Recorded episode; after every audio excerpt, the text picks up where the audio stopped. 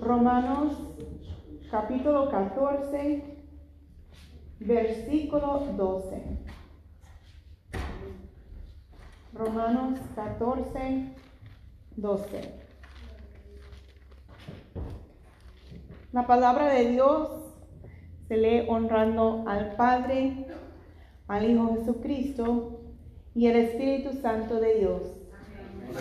Poderoso Dios, aleluya. De manera que cada uno de nosotros dará a Dios cuenta de sí. Oremos en esta noche por este estudio bíblico. Padre amado, delante de tu trono celestial, Jehová, nos presentamos anhelando esa inteligencia, esa sabiduría de parte del Poderoso Espíritu Dios, Santo, te damos que gracias, sea derramada del cielo, Jehová, que podamos hora, entender Espíritu Santo de Dios, te pedimos, Señor que sea amado, Jehová tu palabra Que seas tú, Señor, nosotros, glorificándote, Jesús. Padre, que podamos, en esta palabra, amado, Señor atesorar tu Jesucristo. palabra, aplicarla podamos nuestras vidas, Jehová, y vivir conforme ella, para poder Te agradarte todos los días de nuestras vidas, mi Señor. especial, Espíritu Señor Santo, prepara ahora cada corazón, cada mente, cada oído, Jehová, que verá, que escuchará este estudio bíblico En el nombre poderoso del Señor. Porque solamente el. Espíritu Santo es quien transforma. En el nombre poderoso del Señor te damos toda la honra, la gloria. En el nombre de Jesús de Nazaret. Amén. Pueden tomar asiento, hermanos. Gloria al Señor. Poderoso Dios. El estudio bíblico en esta noche se titula ¿Dónde estás parado con Cristo? Leímos Romanos 14, 12. Lo voy a volver a leer. De manera que cada uno de nosotros, cada uno aquí presente, cada uno que los que están allá afuera, cada uno de nosotros dará a quién? A Dios. Cuenta de sí. Estaba yo hablando con un joven el otro día y este joven está en la universidad, aquí en este mismo condado. Y de requisito le dieron una clase media rara, hermanos. Poderoso Dios, Que aleluya. básicamente él me platica que esa clase es básicamente como para debatir y como que el libro, la enseñanza es en contra de Dios. Una tarea que tuvieron semanas atrás era muy parecida a la que yo di aquí en la iglesia. Bueno, eh, les dije, les asigné de tarea que escribieran por qué Jesús, ¿verdad? ¿Por qué creen en Jesús? Y la tarea de ellos era, pues, que si existía Dios o no, y si sí, ¿por qué? Y si no, pues, ¿por qué? Entonces yo le, yo le dije, y pues, ¿cómo fue? O sea, ¿cuál era la idea de la mayoría? Él dice que es el único varón en toda esa clase, son puras hembras. Y la mayoría de las hembras dijeron, sabemos que hay un Dios, pero no sabemos quién es ese Dios. Hermanos, esa es la juventud aquí, en este condado donde está esta iglesia. Y le pregunté, entonces, la mayoría de ellos, ¿cómo escribieron la tarea? ¿Cuál era su respuesta? ¿Que sí existía Dios o que no existía? Él dijo, bueno, como el libro enfoca tanto en contra de Dios, les era más fácil contestar que no había Dios. De manera que cada uno de nosotros dará a Dios cuenta de sí. Poderoso Dios, Depende de aleluya. nosotros. Depende de nosotros. Yo, yo me gocé porque este joven me dijo, yo escribí que Dios existe.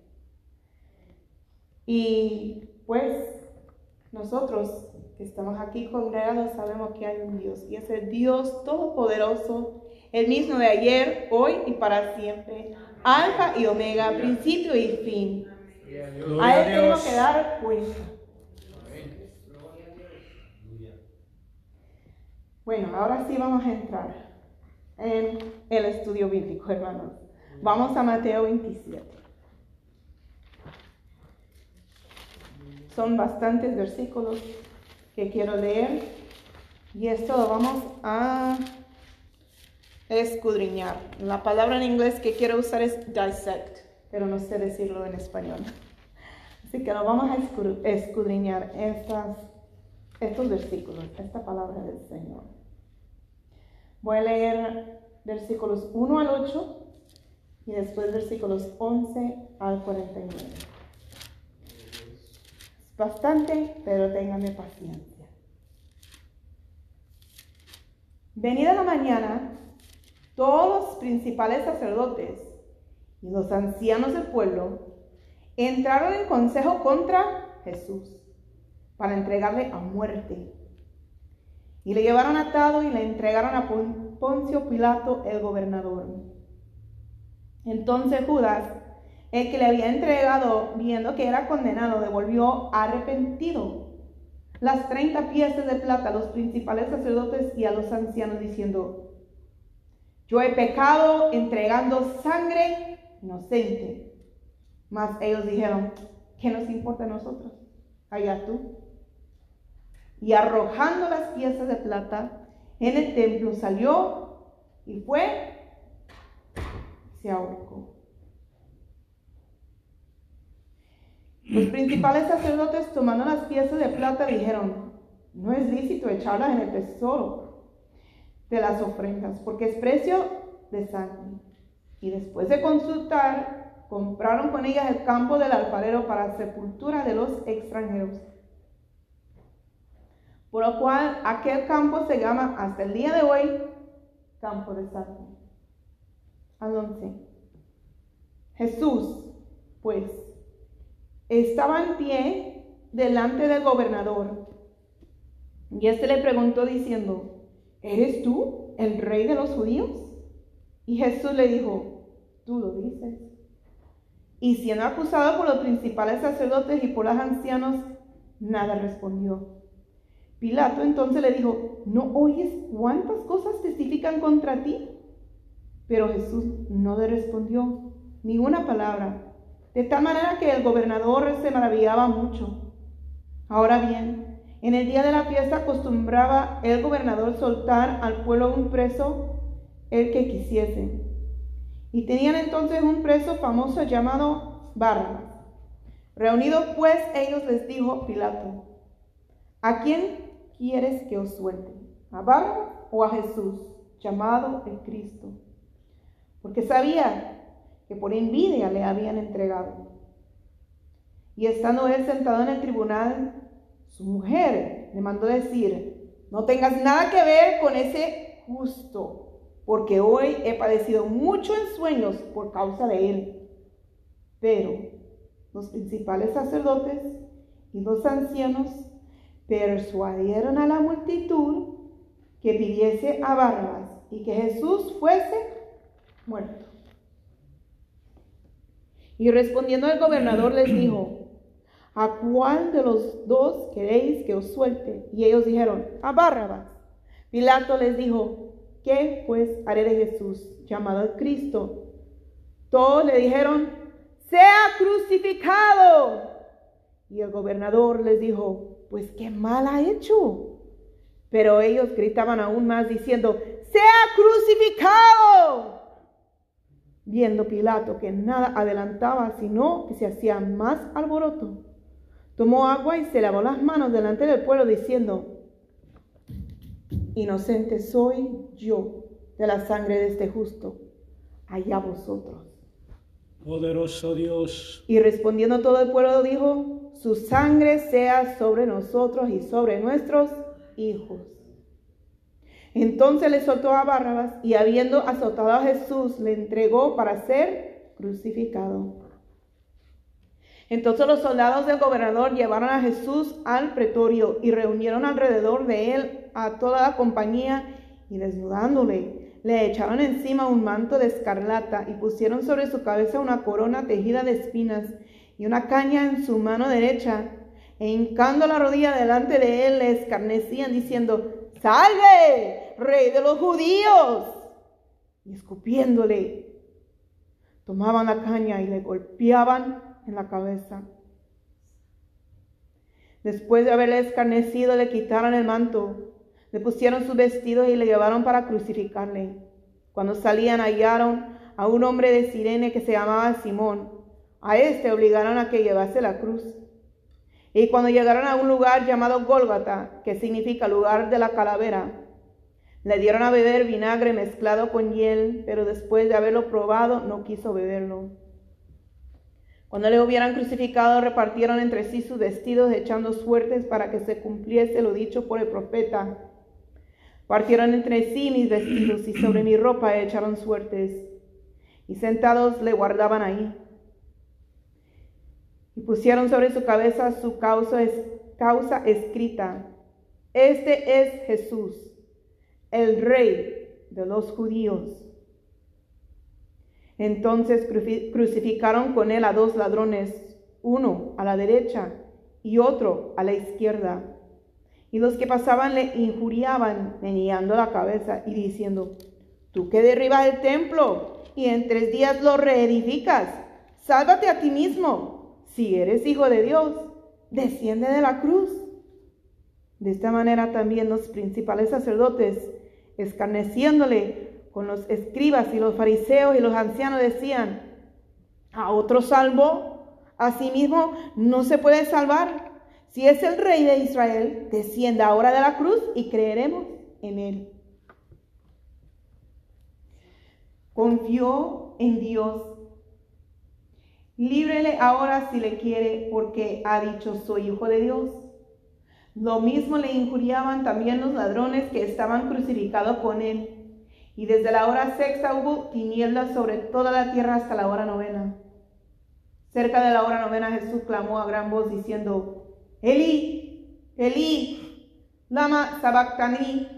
Esto es, Dios mío, Dios mío, ¿por qué me has desamparado? Algunos de los que estaban ahí decían al oírlo, a Elías llama a este. Y al instante corriendo uno de ellos tomó una esponja y le empapó de vinagre y poniéndola en una caña le dio a beber.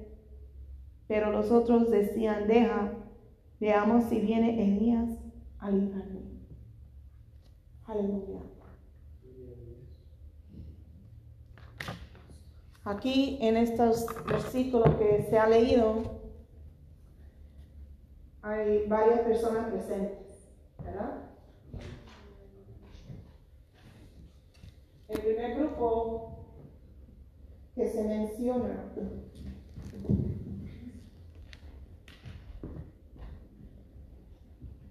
son los principales sacerdotes. ¿Quién me puede decir quiénes son los principales sacerdotes?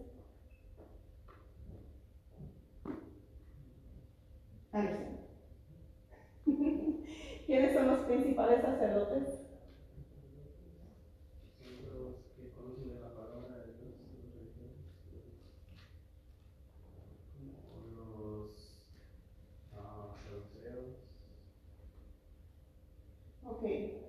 Principales sacerdotes. Aquí está la respuesta, sacerdotes.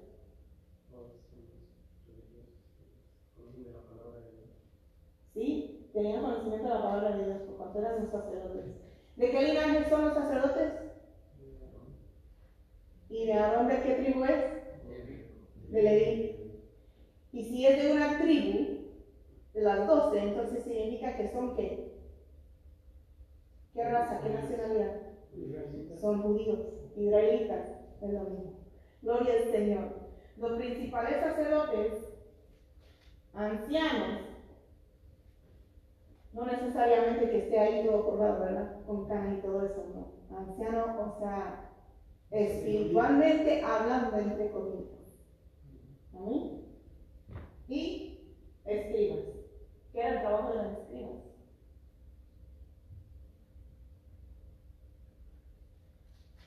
Se podía imprimir en la imprimadora la Biblia o cualquier cosa que querían escribir. Entonces, ¿cómo se hacía? Eso era su trabajo. Escribir lo que se dictaba, lo que oía, las escribas. ¿Qué escribían? La ley. ¿Qué más? La palabra de Dios. ¿A mí? Tuvieron su trabajo que nosotros hoy tenemos la Biblia, porque se halló, ¿verdad? Las escrituras. Um, los escritos.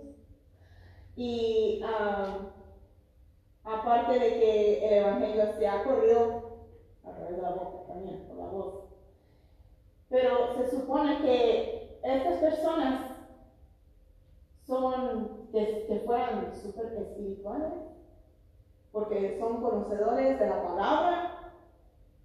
El sacerdote de la tribu de Leví tenía un privilegio que ningún otro tenía. ¿Y qué era? Alguien me está diciendo. Ir al lugar santísimo. El principal sacerdote, sumo sacerdote, es el que tenía ese privilegio de entrar en el, en el lugar santísimo. ¿Qué es el lugar santísimo? ¿A dónde está? dónde se encuentra? En el tabernáculo. ¿Qué significa el lugar santísimo? ¿Qué es eso? es un lugar dentro del tabernáculo. ¿Qué es? Ya lo hemos hablado. ¿Y por qué es el más santo? Porque ahí estaba la presencia de Dios. Los principales sacerdotes tenían el privilegio, la bendición y el derecho de entrar ante la presencia de Dios. Amén. Aleluya. Entonces ya dijimos que son judíos, que son levíticos, levitas, perdón.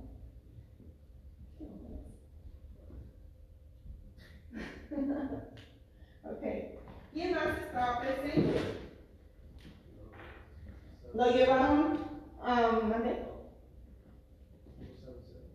Los saduceos. Um, no leí saduceos en, este, en esta porción de la palabra de Dios apenas. ¿A quién, ¿Ante quién estaba presentado Jesús? Pilato. ¿Qué era su trabajo de Pilato? ¿Quién era él? Gobernador de Roma. Amén. Perfecto. ¿Y quién al principio fue a hablar con los principales sacerdotes? ¿Quién dijo, ay, me arrepiento de lo que hice? ¿Quién dijo? Ten tu dinero. Yes, Judas. Judas, ¿cuál es Judas? Iscariote.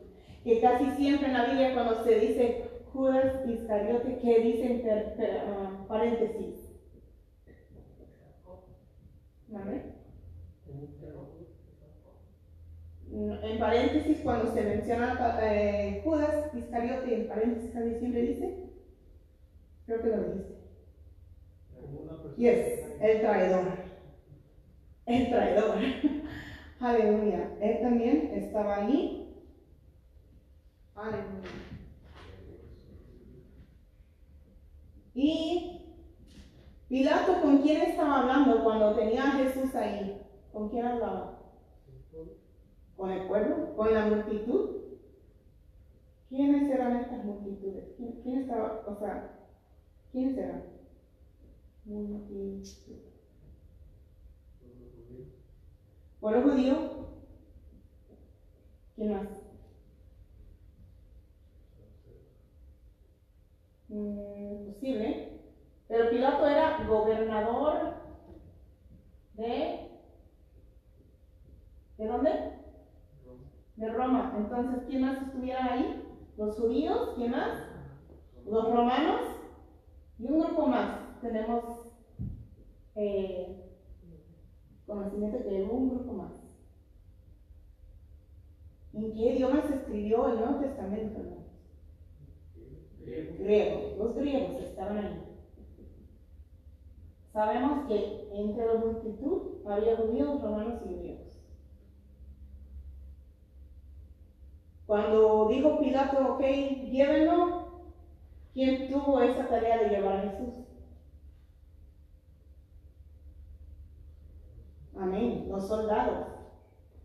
¿Los soldados de, dónde? Los soldados romanos que estaban ahí presentes también. Y en el camino, cuando Jesús iba caminando, se encontró con un, hombre que venía de otro lado. ¿Y cómo se llamaba él? Simón. ¿De dónde era él? De Sirene, nombre de Sirene. Y cuando ya estaba en la cruz, casi siempre lo pintan así, ¿verdad? ¿Quién más estaba presente? Los ladrones. ¿Vale? Él estaba encarcelado. Se hablaba de Barabás, pero no estaba presente en mi imaginación. Puede ser que estaba ahí presente también. Buen punto. Muy bien, hermano Maura. ok. Um, los espectadores. Los que estaban ahí mirando. Porque había uno que, paseaba, que pasaron y manchaban la cabeza, ¿verdad que sí? Entonces ahí estaban los espectadores. Aleluya, gloria al Señor.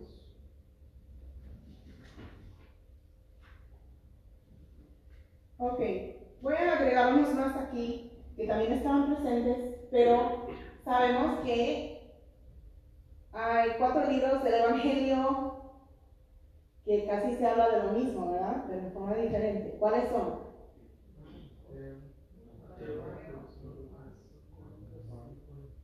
Ok, escuché todo, pero todo revuelto, pero sí, Mateo, Marcos, Lucas, Juan. Ok, y nosotros leímos de Mateo, ¿verdad que sí? Leímos de Mateo. Entonces, la narración de Mateo no incluyó en lo que leí apenas uno que se llama el centurión, que le dicen el centurión. ¿Quién es él? Un soldado romano. ¿Cualquier soldado romano? Entonces, perfecto, excelente. Él tenía bajo su responsabilidad 100 soldados romanos. Era como digamos un jefe muy superior. Y también uh, en esta en este parte que leímos no se ha mencionado, pero hubo un parte en lo cual Jesús no estaba con Pilato todo el tiempo, sino que se le llevó a Herodes.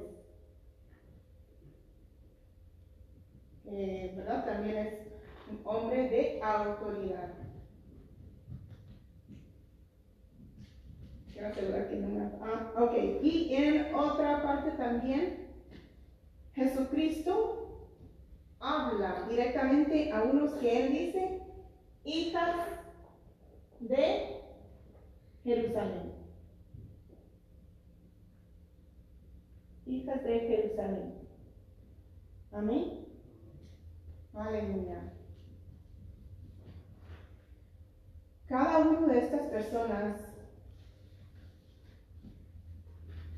como leímos, ¿verdad? En, al principio, perdón que están muchas cosas Lo que leímos al principio, Romanos 14, 12. De manera que cada uno de nosotros dará a Dios cuenta de sí no es solamente para nosotros, cada uno de ellos también. Tienen que dar cuenta a Dios por lo que hicieron en ese día, por lo que hicieron durante toda su vida. Vamos primero a enfocarnos en los principales sacerdotes, ancianos y escribas. Ellos dicen que en Mateo 27.1, que entran en consejo en contra de Jesús. Aleluya. Honey, can you...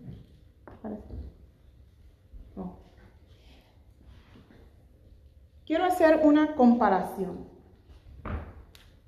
Porque cuando yo estaba leyendo esto, yo veía a cada uno de estos que están aquí escritos como en la sociedad de hoy en día. Conforme actuaron los principales sacerdotes, ancianos y escribas, es lo que hoy en día podemos ver a través de la media, de la, la influencia de las redes sociales, como dicen los jóvenes, influencers. por los élites, o sea, todos los que tienen billete, todo lo que tiene, ¿verdad?, fama, poder en ese sentido. Porque hoy en día, si la multitud de lo que sale en las noticias, de estos que tienen sus canales de YouTube que influencian a los demás, a los artistas más famosos, a los actrices y actores más famosos, cuando ellos entran en consejo en contra de Jesús, ¿eso se, se está viendo el día de hoy?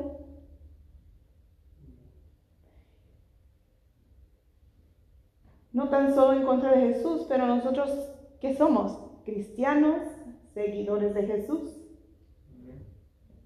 ¿Se han dado cuenta que se ha levantado el consejo en contra de los cristianos también? Mateo 27.1 también dice que entregan a Jesús a muerte. Y parece que esta, este grupo de personas hoy en día desean ver muerto al cristianismo, a las creencias de los cristianos y a Jesús mismo. En mi vida, años atrás, hubo una demanda, se levantó gran cosa porque habían puesto los diez mandamientos, ¿de dónde, se, ¿de dónde salen los diez mandamientos? De la Biblia. Habían puesto los diez mandamientos eh, adentro de una, corte o, en el pasto, ¿verdad? Como los letreros, como luego hacen, eh, de una corte aquí en Estados Unidos. ¿Y qué creen? que se ofendieron. Alguien se ofendió y entonces empezó el gran escándalo, el gran show en las noticias. Ay, estos ateos se ofenden con los cristianos porque no todos tienen esas creencias y no es justo y no hay ah, igualdad, equality para todos. Hay que quitar eso porque no todo el mundo cree en eso. Entonces, ¿qué pasó? Desapareció. Desaparecieron ah, los, los letreros de los diez mandamientos de las cortes y ya no era permitido, ya no es permitido. Cuando comenzaron a formar las escuelas en este país, yo aprendí que no tenían libros de matemáticas, de ciencias, de social studies, de esto y aquello, de biología. ¿Saben cuál es el único libro que tenían para educar a los niños? La Biblia. Pero también, oh, alguien se ofendió. Yo no creo, por uno que se levanta y dice, yo no creo en eso y eso me, me ofende, yo no quiero que enseñe a mis hijos eso. Entonces, porque agarró ahí las noticias, oh, aquí hay una historia, vamos allá. Entonces todos los grandes de influencia, las noticias, los con fama, empiezan a apoyar ideas erróneas. ¿Y qué creen? Que ya no se puede llevar la Biblia a la escuela. Ya no se puede hablar de Dios en la escuela. Um, yo me gradué en el año 2000 de, la prepa aquí en este, estado. Y de todos los 12 años que yo estaba, 13 años que estaba yo en la escuela, porque es el kinder, kinder 1, sí, 13. Este, había como quizás dos párrafos acerca de Jesús en el libro de la historia. No decía nada de su divinidad. No decía nada de que era Dios. Decía que era un hombre que existió y que era un maestro. Es lo único que me acuerdo que decía de Jesús. ¿Y por qué? Porque los que tienen poder de influenciar a la nación se han apoderado quieren ver muerto a Jesús, quieren ver muerto al cristianismo. En Mateo 27.2 dice que atan a Jesús. Cuando uno está atado, está qué? Limitado su movimiento. No tiene la libertad de expresarse, de moverse, de hacer lo que uno quiere. No sé si se han dado cuenta en este país, los cristianos cada día más estamos más y más atados. Porque si nosotros hablamos en contra del homosexualismo, ahora somos gente que odia. Pero estamos hablando conforme a la palabra de Dios. Estamos hablando la verdad del Señor, no es nuestra creencia, es la palabra de Dios. Pero cada vez más nos quieren estar atando, atando al cristianismo, atando a Jesús. Mateo 27.2 también dice, entregan a Jesús a autoridad del gobierno. Ya lo, lo mencioné, que cuando se ofendieron, ¿qué hicieron? No se quedaron chillando ahí en su casa. ¿Qué hicieron? Levantaron qué? Una demanda. O sea, corrieron, corrieron igual al gobierno. Hey, back me up, respáldame. Yo no, yo no quiero esto. A mí no me gusta. Ley, ponte de mi lado. Aleluya. Abogado, ven, ayúdame a pelear este caso. Lo mismo que hicieron los principales sacerdotes, ancianos y escribas en contra de Jesús.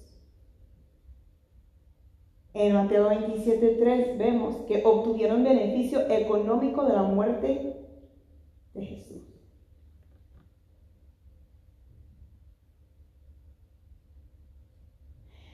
Y esto a mí me duele mucho porque hoy en día todavía está sucediendo lo mismo.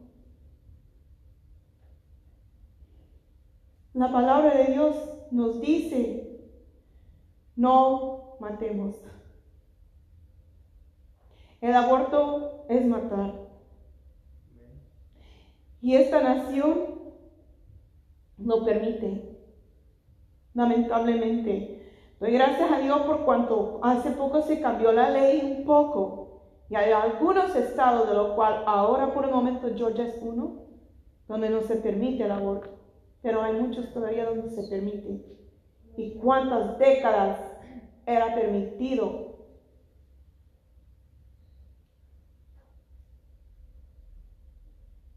Había ganancia de dinero con eso. Era negocio.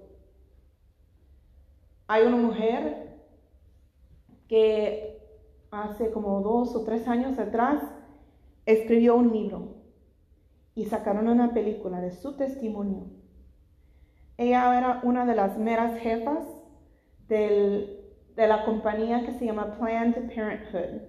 ¿Han oído de Planned Parenthood? Planned Parenthood es un negocio que ellos ofrecen, adelante del público, ofrecen métodos de control, como anti-contraceptives. Anti, Yes. ¿Entendieron? ¿Escucharon eso? Yo no lo puedo repetir. El, español es mi segundo idioma, me tengan paciencia.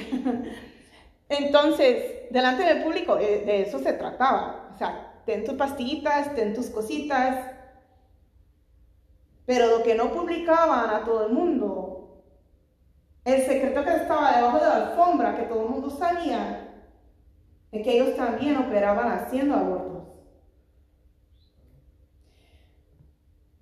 Pero el mismo nombre de negocio eh, habla de, planear ser padre.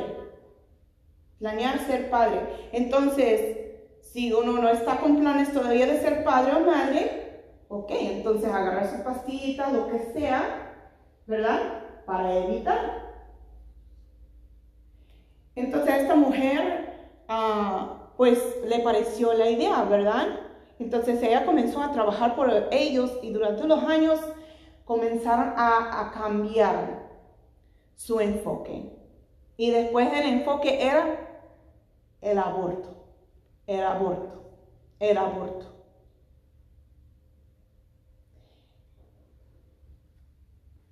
Y Dios trató con ella.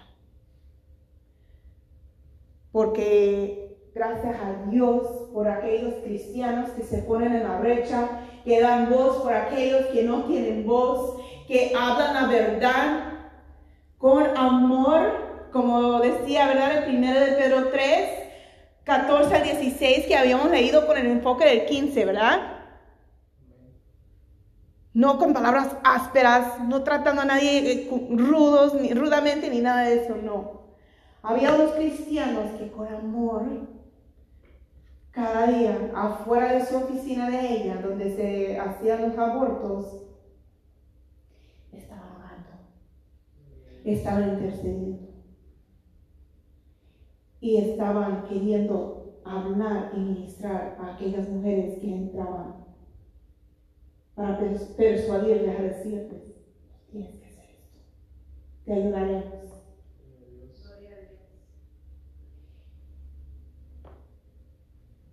Y un día ella estaba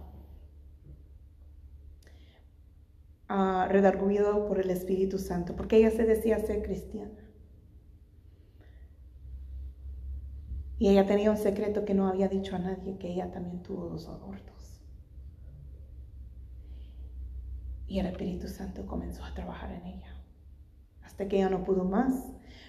Corrió donde los enemigos, porque así se, se trataban, bueno, los del Planned Parenthood en contra de los cristianos y les confesó todo. Y le abrazaron y le amaron con el amor de Cristo. Le hablaron del perdón de Dios. Hasta que ella dijo, yo no puedo seguir en este trabajo. Renunció y voy a hablar la verdad, lo que está ocurriendo en este negocio. Y sí, así lo hizo. Y a través de su testimonio se vio muchas cosas. Y ahí se ve que, así como los principales sacerdotes obtuvieron beneficio económico de la muerte de Jesús. El ser humano está hecho a semejanza de Dios. Atando a los inocentes la semejanza de Dios. En Mateo 27, 4, Judas Iscariote, el traidor, decía, ten tu dinero, yo me arrepiento de lo que hice. ¿Qué dijeron ellos? ¿Qué nos importa? Ya tú. That's your problem. Indiferentes a la pérdida de una alma. Hoy en día, a, estos de, de, influencia, de fama, las noticias, a ellos no les importa. No les importa que cuando un cristiano toma un error, hace un error y se arrepienta, Tú lo hiciste. Nada que ver con nosotros. En Mateo 27, 12, acusan a Jesús. Así como ya les había yo dicho, ¿verdad? Si estábamos predicando en contra del homosexualismo, en contra del transgénero, en contra del lesbianismo, de todo eso, hermanos,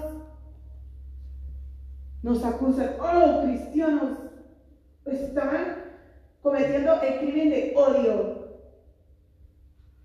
acusando a Cristo, acusando al cristiano. ¿Qué pasó en Mateo 27, 20? Vamos a leer eso. Pero los principales sacerdotes y los ancianos persuadieron a quién? A la multitud. ¿Quiénes era la multitud? tres nacionalidades. Persuadieron a la multitud que pidiese a Barrabás y que Jesús fuese muerto.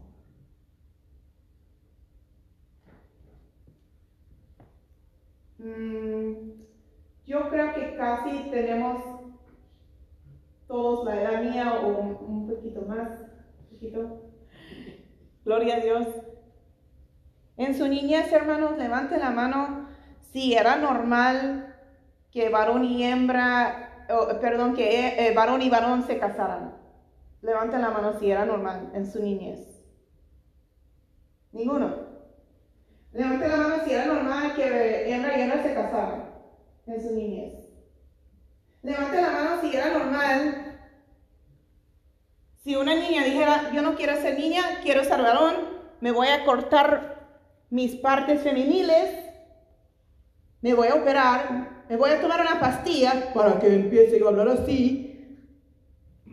¿Era normal en su niñez eso, hermanos? Señor, reprenda al diablo. Para nuestros hijos y nuestros jóvenes, ¿es normal eso, ver y escuchar eso? ¿Qué pasó durante el curso de, digamos, 30 décadas? Tres, perdón. 30 años, tres décadas. I'm sorry.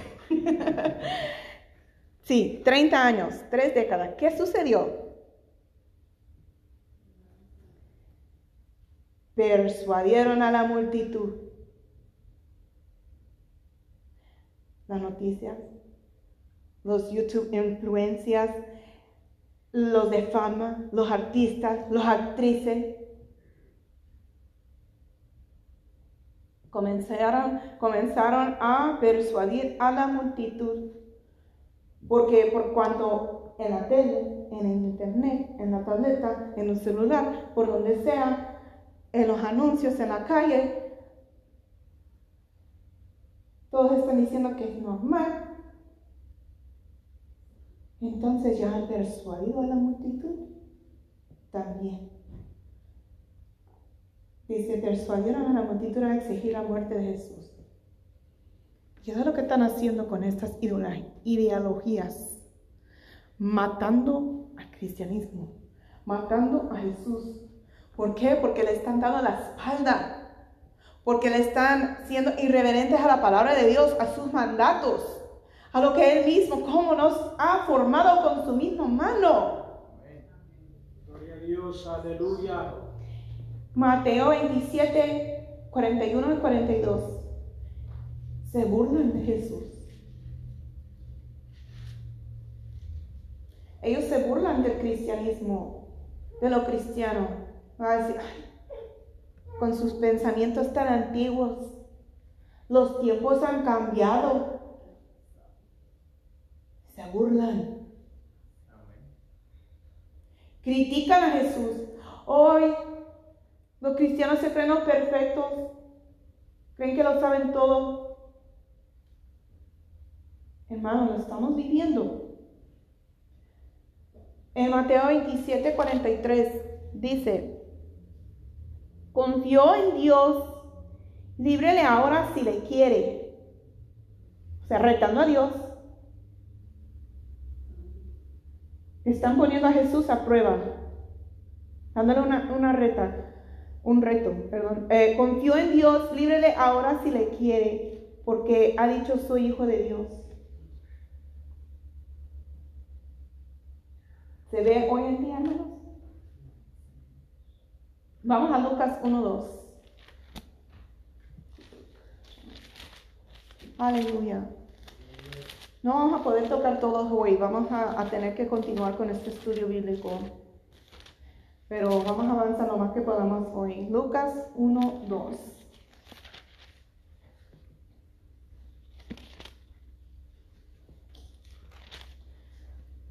Tal como nos lo enseñaron los que desde el principio lo vieron con sus ojos.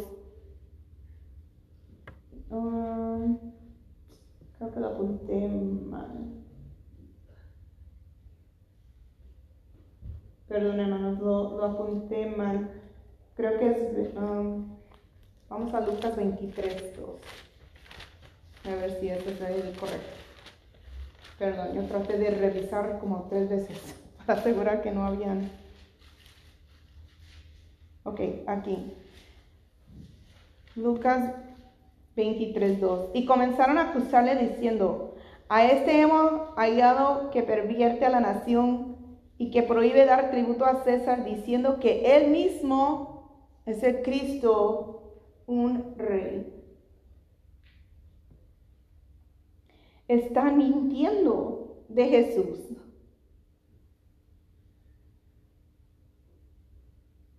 ¿Cristo estaba pervirtiendo a la nación? Mentira. ¿Prohibió dar tributo a César? Lo contrario, ¿qué es lo que dijo cuando agarró la moneda? Otra mentira. Y quieren mentir de los cristianos diciendo, "Ah, ellos odian, odian a los homosexuales y ellos están atacándonos y ellos esto y ellos aquello. No, hermanos. Pero así se ha levantado el enemigo. Vamos a, a- ahí mismo en Lucas 23, versículo 23. Mas ellos instaban, cuando dice ellos, está hablando de los principales sacerdotes, ancianos y escribas. 23, 23. Mas ellos instaban a grandes voces, pidiendo que fuese crucificado. Oh, perdón, esa era la multitud. Y las voces de ellos y de los principales sacerdotes prevalecieron. Ellos estaban ahí también exigiendo la muerte de Cristo.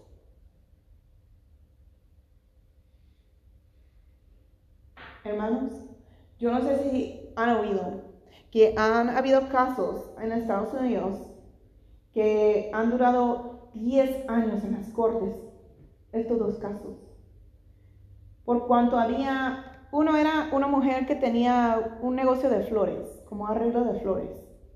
Otro era un negocio de una pareja eh, que hacía pasteles, postres. Los tres eran cristianos o son cristianos. Y por cuanto se llegaron donde ellos unos supuestos eh, potenciales clientes pidiendo, yo quiero un pastel para mi boda de homosexual, yo quiero flores para mi boda de homosexual. Y ellos dijeron, lo siento, nosotros no creemos en eso y no podemos participar en eso. Y se levantaron demandas. ¿Por qué? Porque quieren cerrar sus negocios, quieren ver muerto al cristianismo, quieren ver muerto la palabra de Dios, de Cristo Jesús. Vamos a Juan 19, 15. Aleluya. Juan 19, 15. Pero ellos gritaron, ¡Fuera! ¡Fuera! ¡Crucifícale! Pilato les dijo, ¿a vuestro rey he de crucificar? Respondieron los principales sacerdotes, no tenemos más rey que César. ¿Quiénes eran los principales sacerdotes? Oh. Dijimos que, que son de la tribu de Leví, que significa que son.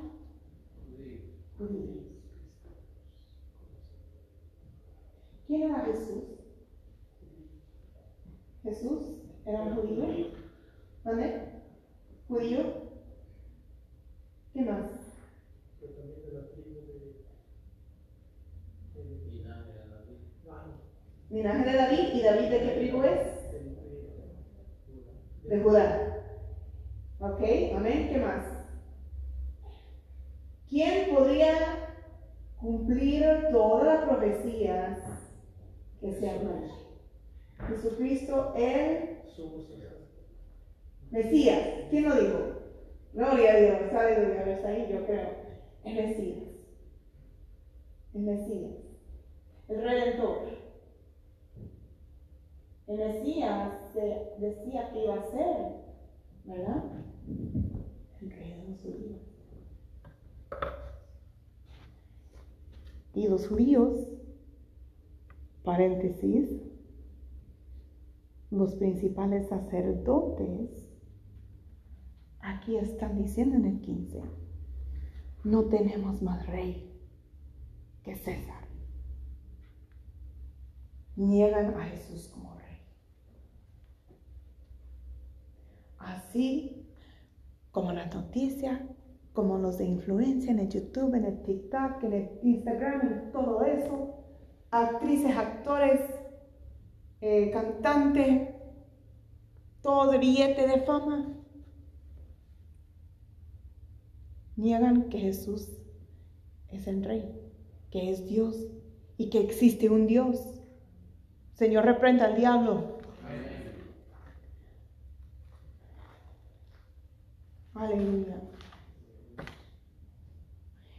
Vamos a Juan 19, 21. Dijeron a Pilato los principales sacerdotes de los judíos, no escribas rey de los judíos, sino que él dijo, soy rey de los judíos. Queriendo negar, más bien negando la deidad de Jesús, negando de que Él es Dios.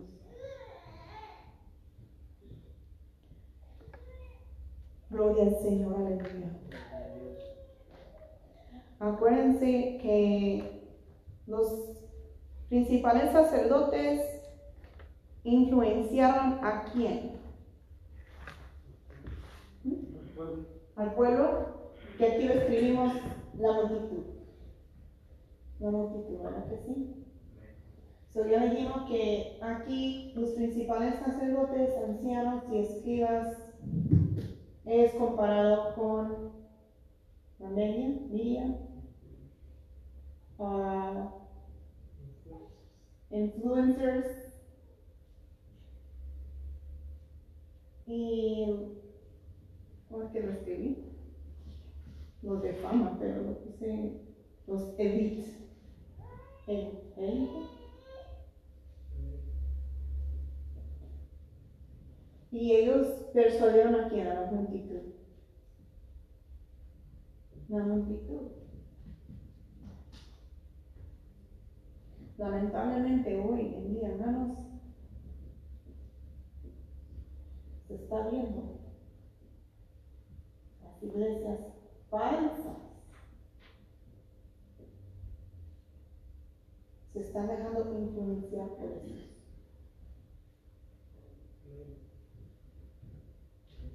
Amén. ¿Cuántos han oído de la iglesia metodista? Uno. La iglesia metodista, dos. la iglesia metodista se decía ser cristiano. Y en los últimos 20 años o menos, se dividió esa iglesia. Esa iglesia, esa, esa denominación era enorme. Bueno, específicamente ellos tenían un concilio que se llamaba United Methodist. Creo que quizás lo han visto por ahí. Tienen una cruz roja y como una llama cerca de la cruz. Ese es su logo de ellos. Se ve en todo, todo Georgia. Yo creo que quizás en toda la, la nación. Y ese concilio se dividió en dos. ¿Saben qué? Porque se dejaron influenciar. Fueron persuadidos. Pero hubo un remanente que se pararon a brecha y decir, oh, ¿qué están haciendo? Ah, eso no vamos a permitir aquí. Eso no está conforme a la palabra de Dios. ¿Saben lo que pasó? Que uno de sus pastores, un pastor varón, tenía un hijo que amaba mucho. Y este dijo, dijo, pa, soy homosexual. Poderoso Dios. Me quiero casar con mi novio. Y el pastor dijo, Dios es amor. Te vamos a casar, hijo, con tu novia. Ahí empezó el decaimiento de esa iglesia, de esa, esa denominación, de ese concilio. Hasta lamentablemente hoy en día, hasta tienen los drag queens hemos hablado de eso en abril, los drag queens, los hombres vestidos completamente de mujer, con su maquillaje, con sus aretes y todo, hasta se ve como mujer algunos varones, en el púlpito como predicadores, influenciados por los principales sacerdotes, fueron por los élites, por la media. Vamos a tocar más a profundidad más adelante los otros que estaban presentes. Yo creo que aquí no hay élite, aquí en esta iglesia eh, tengo certeza que no lo hay. Pero hay de aquellos, hay de aquellos que están con sus canales influenciando a la multitud, al pueblo en general, al público en general, a las iglesias que no están fundamentados sobre la roca que es Cristo Jesús, porque el que está firme no se mueve. Aleluya, gloria al Señor. Gloria a Dios. Hay aquellos, tienen que dar cuenta al Señor. De manera que cada uno de nosotros dará a ¿A quién? A Dios cuenta de sí. Romanos 14, 12. Con esto vamos a concluir con este estudio bíblico por esta noche, pero vamos a continuar con la ayuda del Señor el siguiente jueves